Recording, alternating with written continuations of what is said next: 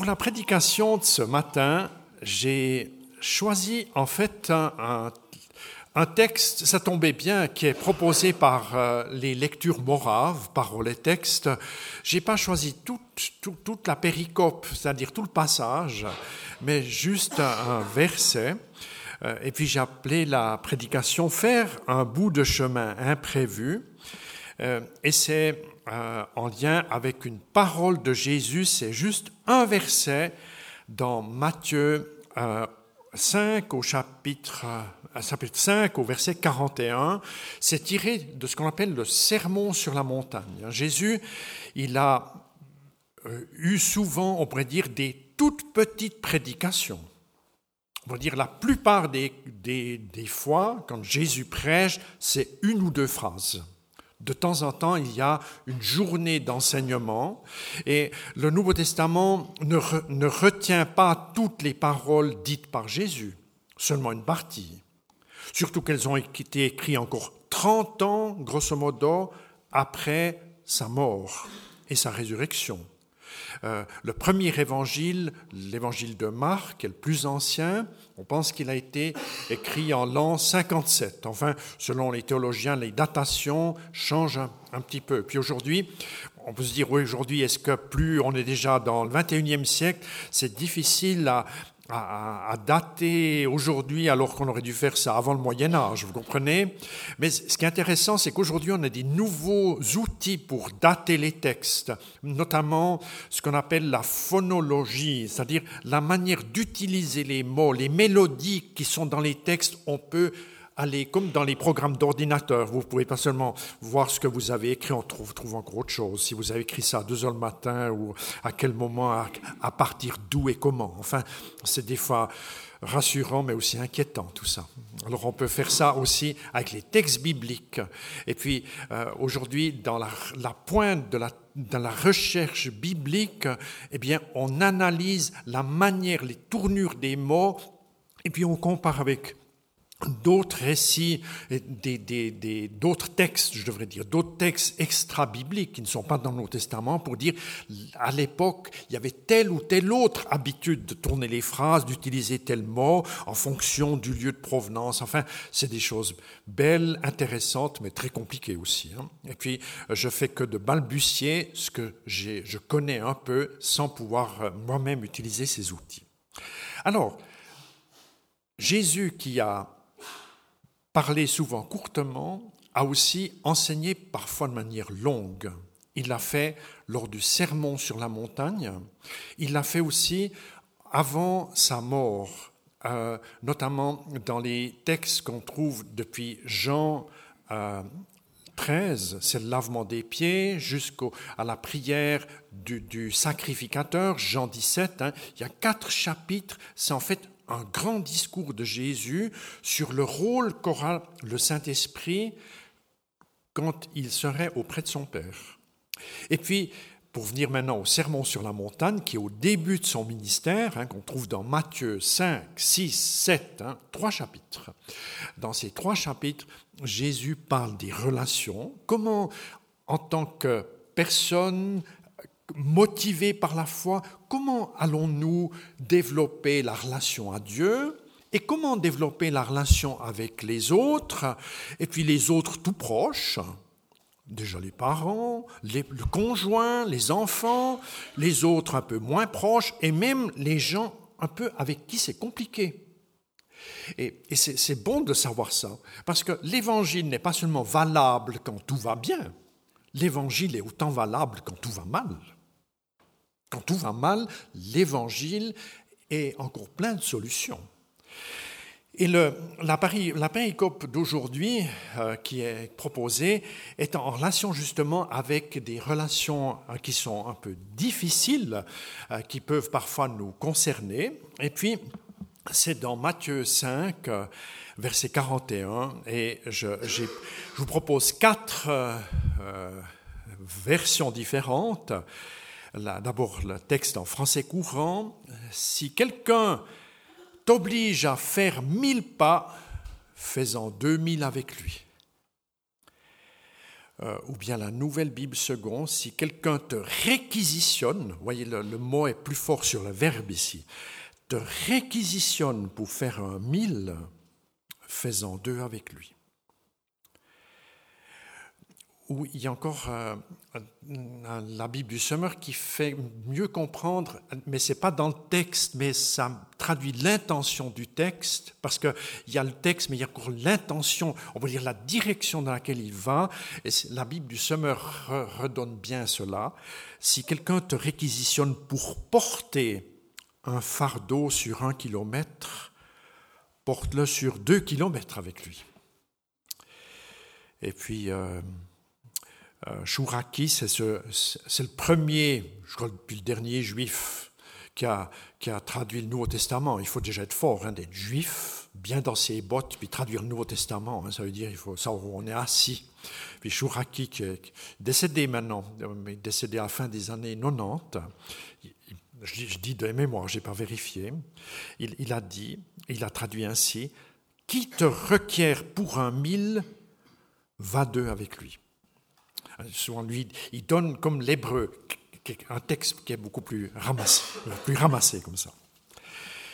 Oui, si quelqu'un te réquisitionne pour faire un mille, fais-en deux avec lui. Il s'agit en fait d'un enseignement qui présente les défis des personnes qui euh, ont trouvé foi en Dieu. On peut dire ce conseil, il n'est pas pour monsieur et madame tout le monde. Excusez-moi de préciser ça comme ça au départ. Il s'agit d'une, invitation qui, est, qui va surtout avoir beaucoup de valeur et de force pour des personnes qui ont la foi. Je ne suis pas en train de discréditer celles qui n'ont pas la foi. Mais si on est en dehors de la foi, on aura un peu de la peine à comprendre l'intention du, du, Seigneur Jésus-Christ. Et, et le, Jésus et puis c'est une manière de nous enseigner. Hein. Jésus nous enseigne, en fait, pour travailler les relations humaines conflictuelles, là où c'est difficile, il faudrait considérer le différent, hein, ce, qui nous, ce, qui nous, embête, ce qui, en, ce qui en déficit, ce qui en décalage, le considérer comme un bout de chemin imprévu à parcourir. C'est en fait ce qui est comme euh, annoncé et indiqué. Alors, euh, c'est d'ailleurs une des caractéristiques des, on pourrait dire, des déceptions, des mésententes, ou bien il y a des querelles qui sont plus ouvertes. Hein. Parfois c'est très intime, parfois ça prend de la place, des fois c'est très public aussi. On peut écrire le conflit qu'on a dans le journal, ou en parler à la télévision, ou dans les médias. Euh, on pourrait dire, quelles que soient les, les caractéristiques d'un conflit, une des dimensions de cela, c'est de nous immobiliser. C'est ce qu'on peut bien sous comprendre dans ce que dit Jésus. C'est-à-dire, là où tu en es, tu es tenté de faire du surplace si tu es dans une difficulté relationnelle. Et euh, on pourrait dire, le fait de s'arrêter, c'est d'abord un mécanisme de défense qui nous protège, et qui nous conduit inévitablement, évidemment aussi, vers des formes d'isolement. Vous avez certainement connu autour de vous des personnes qui, à force de cumuler des conflits, se retrouvent euh, totalement isolées, même de leurs tout proches, de leur famille, de, de, leurs parents, de leurs enfants, parfois même du conjoint duquel on s'est séparé, euh, etc. On est dans sa bulle, dans son monde. Quelle solution trouver? C'est ça la grande question. Faire un bout de chemin avec une personne qui impose ses modes de pensée, ses habitudes professionnelles, voire d'autres directions euh, pour atteindre un objectif, euh, euh, lorsqu'on fait un bout de chemin avec des personnes comme ça, qui nous irritent, présente l'avantage de distinguer la personne du thème qui nous irrite.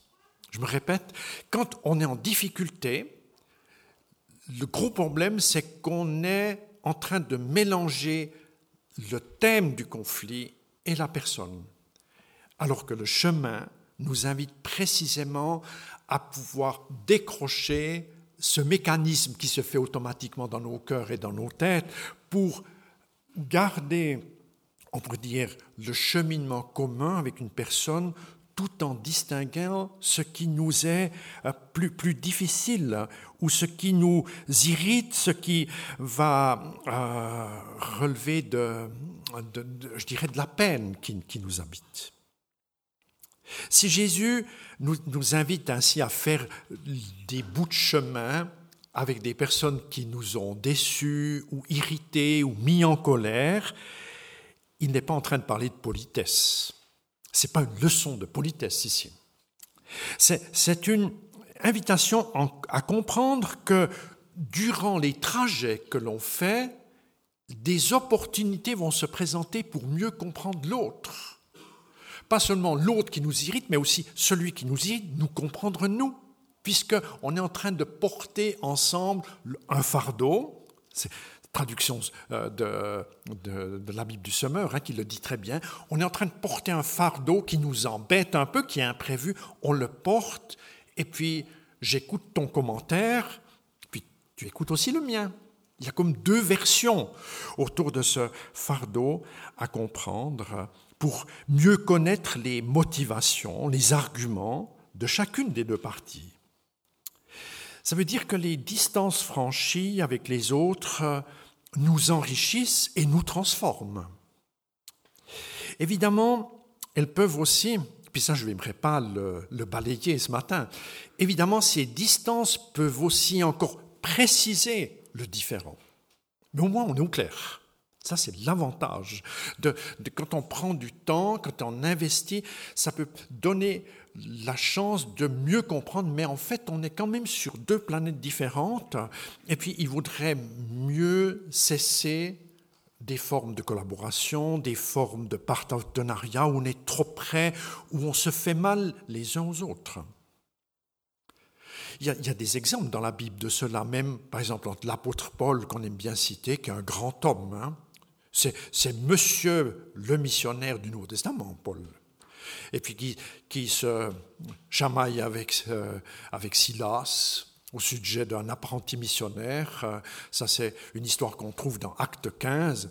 Et puis, ils vont, vont comprendre, alors qu'ils ont beaucoup travaillé, cheminé ensemble, il vaut mieux se séparer. Tu bosses là-bas, je bosse ici. Parfois, c'est ça la clé et la solution. Pas toujours, mais je dirais ça, c'est la clé lorsque les... il vaut mieux trouver une clé telle que celle-là que d'alimenter en permanence un conflit qui mène les, les personnes vers, vers la mort. Mais ce que j'aime bien aussi dans ce texte et ce petit enseignement de Jésus ici qu'on examine ce matin, si quelqu'un te demande de faire un mille, faisant deux, Jésus ne dit pas faisant dix ou faisant, faisant autant que t'en peux. À nous, des fois, on est tellement bon qu'on devient bonbon. Hein. Euh, c'est-à-dire, on dit, euh, il y a quelqu'un qui t'irrite, ben, tant que tu as la force, fais quand même le chemin avec lui. Ça, c'est des machins humains qui ne tiennent pas. Euh, Jésus dit, il y a quelque chose de difficile, ok, ne coupe pas trop vite la relation, on te demande de faire un effort, fais cet effort. Fais peut-être même plus qu'on est en train de te demander pour bien communiquer que c'est d'abord la relation qui compte et pas l'objet qui divise. La relation est plus importante que l'objet qui divise. Donc on va investir dans la relation encore pour aller euh, au-delà, et c'est tellement important. Vous l'avez vu, il y a, je crois, je ne sais pas si le petit calcul mon cliché 4, il est, vous l'avez vu.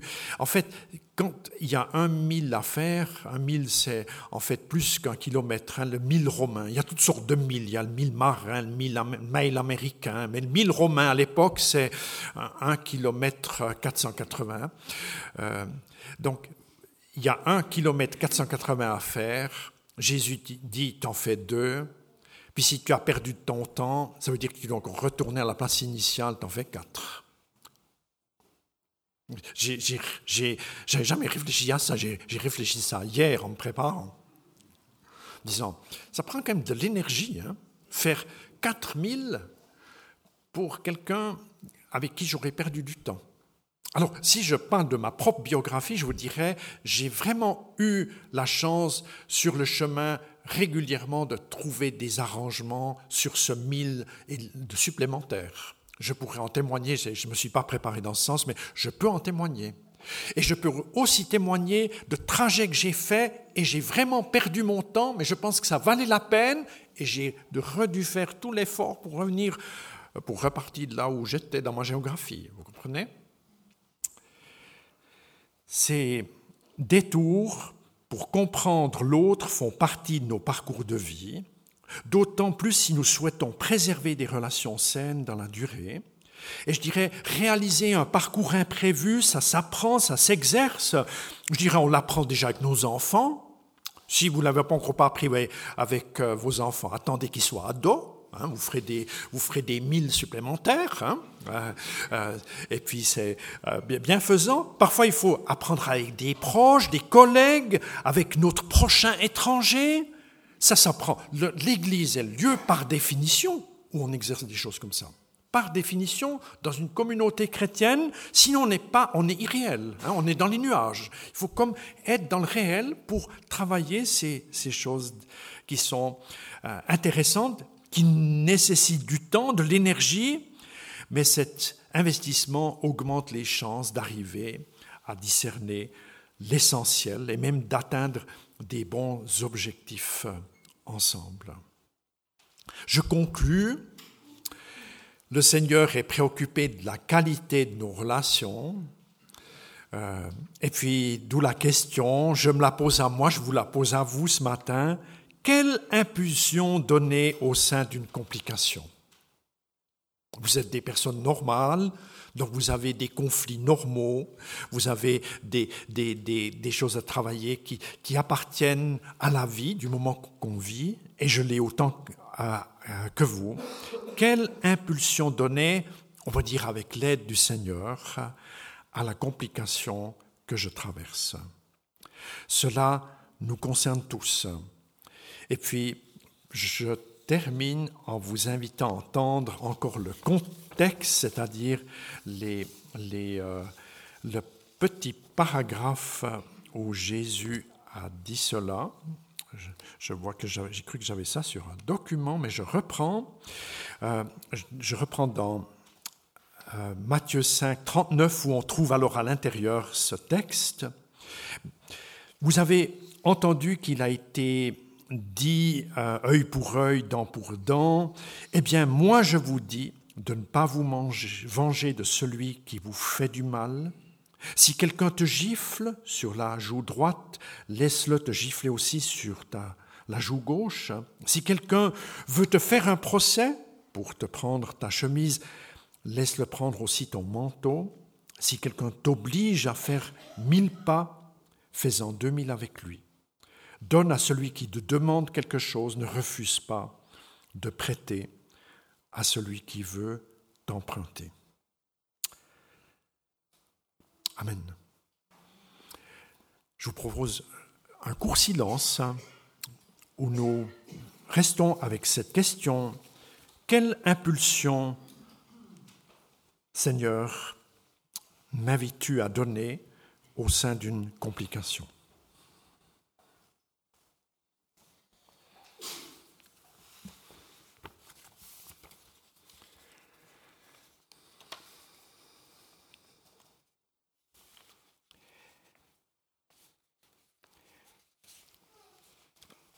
Seigneur Jésus-Christ, tu es toi-même le grand spécialiste des relations. Et tu n'as pas demandé des choses à tes disciples ou à nous, par conséquent, que tu n'aurais pas vécu toi-même. Je pense aux kilomètres supplémentaires que tu as faits pour venir chez nous, et pas seulement venir, mais encore pour mourir et vivre ce que nous venons de fêter par la Sainte Seine. Et nous désirons inscrire cette manière d'être et de vivre au sein des difficultés dans nos propres vies. Je demande que le Saint-Esprit soit renouvelé sur nous tous pour marcher ainsi en nouveauté de vie, pour la gloire de ton nom. Alléluia. Amen. 所以比你